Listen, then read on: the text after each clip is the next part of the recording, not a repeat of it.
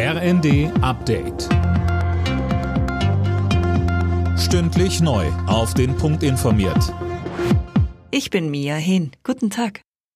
Nach zwei Silvestern mit Corona-Auflagen haben es die Deutschen zum Jahreswechsel 2022-23 wieder krachen lassen.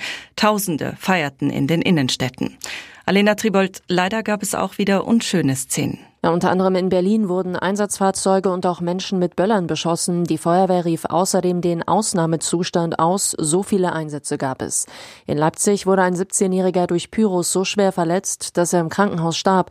Fremdverschulden schließt die Polizei aus. In Gotha in Thüringen verlor ein Mann beide Unterarme, als er eine illegale Rohrbombe zündete. Ein weiterer Mann sprengte sich in Schleiz eine Hand weg. Neben Bürger- und Wohngeld kommt in diesem Jahr auch die Strom- und Gaspreisbremse. Ab März sollen die Energiekosten damit gedeckelt werden. Für Strom und Gas gelten dann zumindest für einen großen Teil des Verbrauchs Höchstpreise. Im Frühjahr soll dann außerdem noch das 49-Euro-Ticket für den öffentlichen Nahverkehr kommen. Da müssen allerdings noch letzte Details geklärt werden.